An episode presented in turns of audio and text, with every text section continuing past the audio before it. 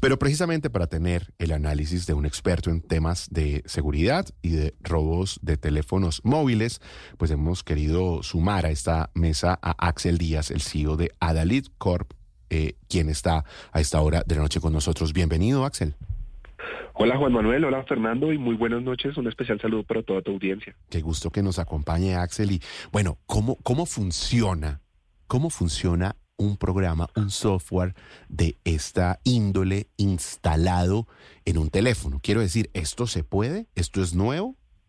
Bueno, yo le quiero decir a los oyentes que la verdad me sorprendió bastante las declaraciones del señor presidente porque realmente es algo con lo que ya vivimos desde el año 2015, 2016, 2017 se han venido haciendo implementaciones y son las conocidas aplicaciones como Find My Phone o Find My iPhone.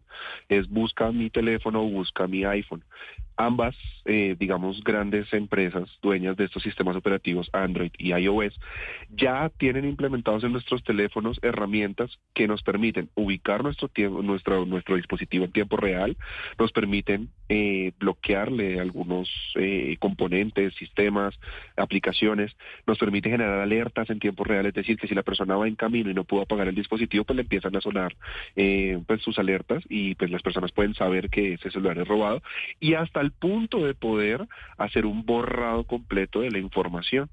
Sin embargo, eh, dadas las circunstancias, por supuesto, de seguridad, lo que se pretende es dejar inútil o inutilizable el dispositivo y que jamás se pueda volver a utilizar.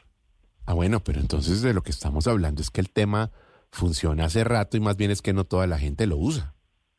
Así es, y más cuando todavía digamos que tenemos un rezago en, en, tecnología, toda vez que pues hay personas que, ejemplo, y es algo muy sencillo que parece paradójico, pero realmente pues es el quiebre de, de nuestros teléfonos en este momento. Uno, el uso de SIM card físicas, digamos que en, gran parte del mundo ya no se usan las SIM cards físicas, sino que ya estamos usando eSIMs, o sea, SIM cards electrónicas, ¿cierto? Entonces, ¿qué hacen los, los delincuentes? Pues una vez ellos adquieren el dispositivo, ya tienen su PIN para abrir los, los teléfonos a nivel físico y retiran esa SIM card, con lo que dejan eh, sin datos el dispositivo. Entonces, cuando uno va a hacer eso, ¿cierto? Cuando uno se mete en la cuenta de Google o de iPhone o de, pues, digamos, el, el, iCloud y demás, eh, ya no puede ni monitorear el teléfono, no sabe ni dónde anda y adicional a eso ya no le puedo borrar toda la información que tiene y dejarlo inutilizable. Entonces, ese es uno de los grandes eh, temas que pues han ah, surgido de eso. Pero venga, Axel, es que esto que usted está contando es muy interesante. Entonces, a ver si entiendo. De una parte, la aplicación que el presidente está anunciando funciona hace como cinco años. Entonces, el tema, primero que todo, ya está.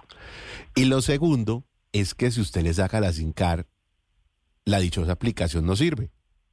Sí, porque necesita datos. Entonces ahí viene el otro componente. Yo me pregunto, ¿y qué, van a poner en ese decreto? Pues, sí, y, y, aparte, aparte que eh, digamos que le pone una carga muy alta a, la, a, las compañías de telefonía, porque el otro factor que te estaba mencionando es básicamente, pues la gente a veces anda sin datos, normal, pues hay sistemas prepagados, hay sistemas postpagados, por decirlo de alguna manera, y eh, pues muchas personas en Colombia pues no tienen acceso, por ejemplo, a datos o andan recargando todo el día. Es decir, es algo común y corriente que sucede en el día a día de nosotros y que si se quiere tener una aplicación en la que se pueda oprimir un botón de autodestrucción, el cual pues las compañías normalmente eh, pues tendrían ese, eh, digamos, esa esa función o esa responsabilidad, pues tendrían que hacerlo garantizando siempre que el dispositivo pues esté en la red y que tenga datos. Ahora bien, aquí hay otras peleas importantes que hay que llevar a nivel técnico, Juan Manuel,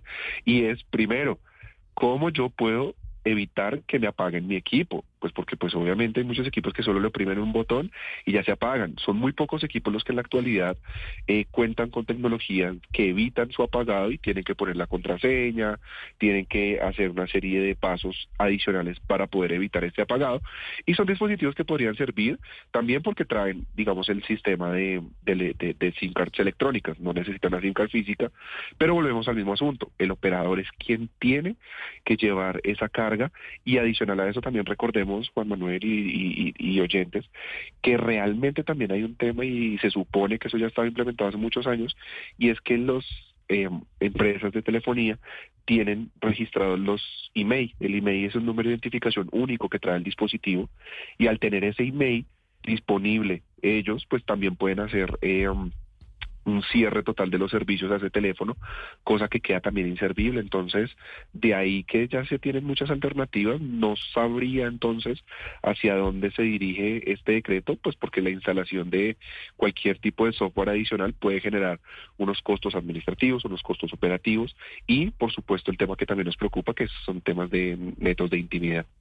A ver, en pocas palabras, la medida de aplicar, mejor dicho, de garantizar desde los operadores que haya una aplicación para algo que ya existe, no resuelve el problema eh, de raíz, porque es que, pues si la aplicación ya está, más bien lo que habría que preguntarse es por qué no llegar a donde está el mercado de teléfonos negros, que uno aquí sabe dónde es, eso es aquí que en la Caracas, eso, hay dos puntos donde todos los teléfonos sabe uno que llegan allá. Así es. Usted, yo lo digo porque cuando a mí no me ha pasado, pero si usted le roba el teléfono, uno prende la aplicación, a muchos amigos míos les ha sucedido, y uno ve en tiempo real cómo el ladrón va. Es que uno lo ve.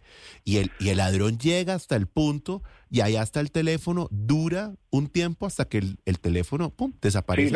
que imagino que hacen lo que usted dice, le, le hacen lo que tengan que hacerle para desaparecer y desconfigurar la cuestión. Eh, exactamente. Y digamos que aquí también hay una carrera contra el tiempo que no ha sido tenida en cuenta dentro de esta proposición y es cuánto me demoro yo en avisarle a un operador que mi teléfono ha sido robado. Y yo pongo un ejemplo más claro, estoy en Transmilenio, hicieron una escalera humana, me raparon en el Transmilenio mi celular, yo a qué hora notifico si mi demora en llegar a mi casa es de un, eh, un trayecto de media hora, 45 minutos.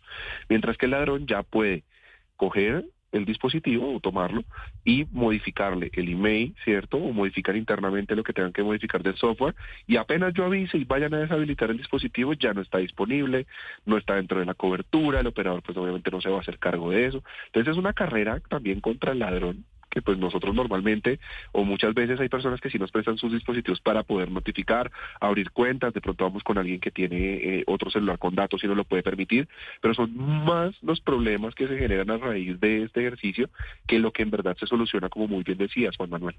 Cuando se dice desde quienes le hacen crítica a esta medida, que se podrían vulnerar los datos de la gente, que esta medida podría eh, representar una amenaza para la privacidad de la gente, ¿a qué se refieren? Hay dos tipos de amenazas analizadas dentro de este caso que tienen sí o sí que verse desde la siguiente óptica. La primera es precisamente de la descarga de la aplicación. ¿Quién va a poner la aplicación? ¿Quién la va a realizar? ¿Con qué medidas de seguridad se va a realizar esta aplicación? ¿Y cómo va a ser ese despliegue a todos los dispositivos? Es decir, ¿cómo van a obligar a las personas a descargar algo que aún no se sabe? Algún antecedente de ello lo tenemos con la aplicación del COVID, que precisamente era un poco invasiva a nivel de ubicación. No, se tuvo, digamos, al aire mucho tiempo porque pues no se vio la utilidad acá en Colombia al menos, pero pues digamos que tenemos ese antecedente. Lo segundo eh, viene a ser específicamente temas de, mm, como muy bien lo mencionabas, en privacidad, pero más allá de temas de suplantación. Supongamos que un día ¿cierto? Y como normalmente sucede, alguien llama y obtiene mi línea de teléfono que es el día a día. Ahora imaginémonos que alguien llama, suspende la, manda a suspender la línea, manda a activar ese botón de pánico, por decirlo de alguna manera, y matan todo mi, mi dispositivo. Eso ¿qué implicaría? Implicaría que aplicaciones bancarias no tuvieran la posibilidad de rectificar transacciones bancarias que yo hiciera. Entonces, en ese, en ese momento en el que me estoy sin celular, me estoy quedando eh, sin señal, sin datos, sin información, pues me pueden hacer otro tipo de delitos que normalmente vienen a ser a nivel ciber y con eso podemos llegar a muchísimos más problemas. Entonces, son esos dos, esas dos variantes a las que nos enfrentamos.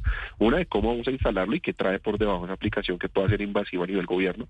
Y dos, que instalándola, pues mucha gente se puede aprovechar de esas vulnerabilidades tan absurdas como las que tenemos hoy día, que cualquiera llama y cancela mi línea o la suspenden o la transfieren a otra persona sin necesidad de ningún tipo de, de autenticación. Y con base en eso, pues imagínate todo lo que de ahí se puede desplegar y se puede hacer, aunado a que me pueden robar el teléfono y no puede pasar absolutamente nada por esa brecha que yo tengo, esa, e, ese tiempo que estoy contra el ladrón en que él modifique y demás. No, pues imagínese, un problema, la, la solución a un problema termina desencadenando otro peor. Así es. Mm.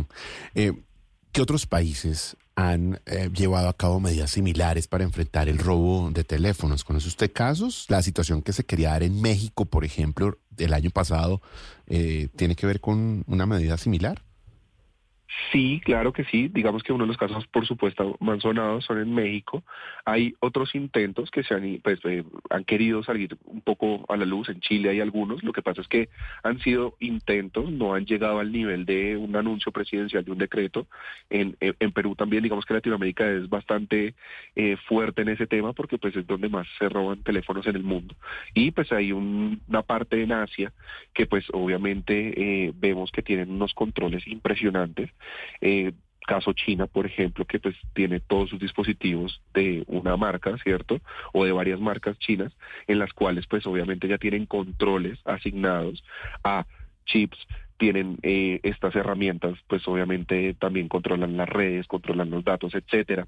Hay un país en Oceanía que uno diría, oiga, pues es muy extraño que este país sea así de, de, restrictivo, pero pues por ejemplo Australia también ha tomado algunas medidas a nivel de, información y temas de privacidad y ha sido un poco eh, invasivo frente a las telecomunicaciones en, dispositivos móviles también.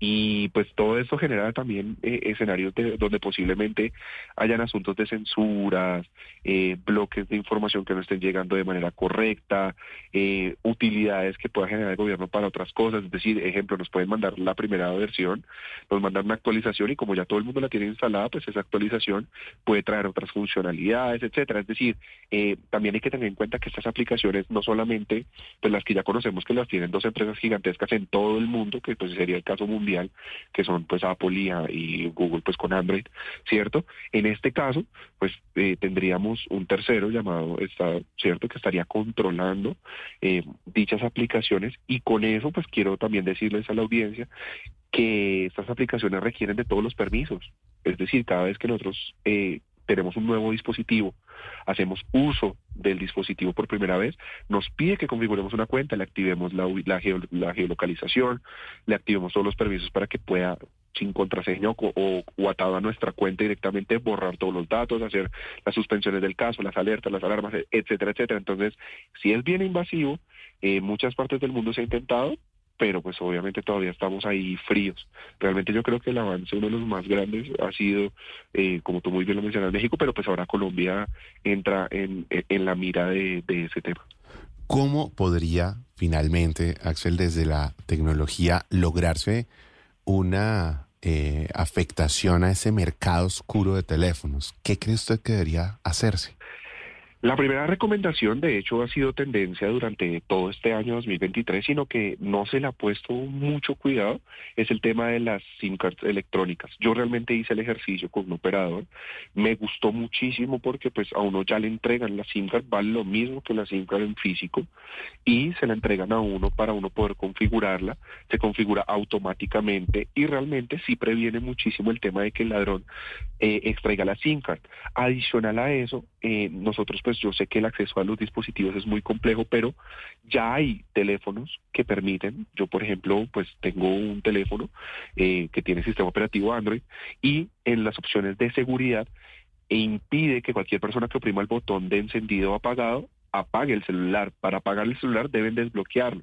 Y si, ejemplo, me robaron el celular de, bloqueado en la calle o por algún raponazo o algo así, pues estas personas no lo van a poder apagar y yo voy a tener el tiempo suficiente para poder gestionar mi dispositivo, sea que genere las alertas, sea que borre todo su contenido y pues, pues para que no me extorsionen después o no me roben mis datos para eh, problemas bancarios y demás y también pues eh, saber la ubicación de esos que como muy bien lo decía también Juan Manuel pues ya se sabe. Ahora bien qué se tendría que hacer y tendría que tener pues en cuenta las autoridades oiga qué mecanismos son los que están usando para cambiar los emails que esos son muy antiguos y es tecnología que pues ya eh, ha corrido bastante las calles y que todo el mundo sabe que lo usan pero pues nadie hace nada entonces en vez de esforzarse por una aplicación que ya existe que ya hay que los usuarios pueden mejorar su seguridad conociéndola haciendo campañas y demás eh, pues ir a esos sitios directamente a que ya eh, disminuya muchísimo el uso de teléfonos y venta y pues obviamente todo lo que implica de, telefonía robada, ¿cierto? Y, y, más allá de eso, porque una aplicación también es costosa su mantenimiento y las responsabilidades que van a tener los, los, los operadores telefónicos, pues todos esos esfuerzos invertirlos más bien en, en que no se compren, no se vendan, que se utilicen estas herramientas y que los operadores pues también tengan la capacidad de, de poder establecer los límites con, eh, con todos sus registros, con todos los emails, con todo lo que quieren hacer también de autenticar a las personas porque a día de hoy es bien complejo.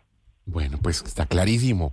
Eh, qué bueno poder entender tan en detalle lo que significa esta medida. Yo creo que el decreto va a terminar siendo un saludo a la bandera. Axel, gracias por acompañarnos. Muchísimas gracias, Juan Manuel, y pues no, nunca olviden que la seguridad siempre es primera. Ah, sí, la, oiga, sí, la mejor defensa, la mejor prevención es la que el mismo usuario puede eh, llevar a cabo.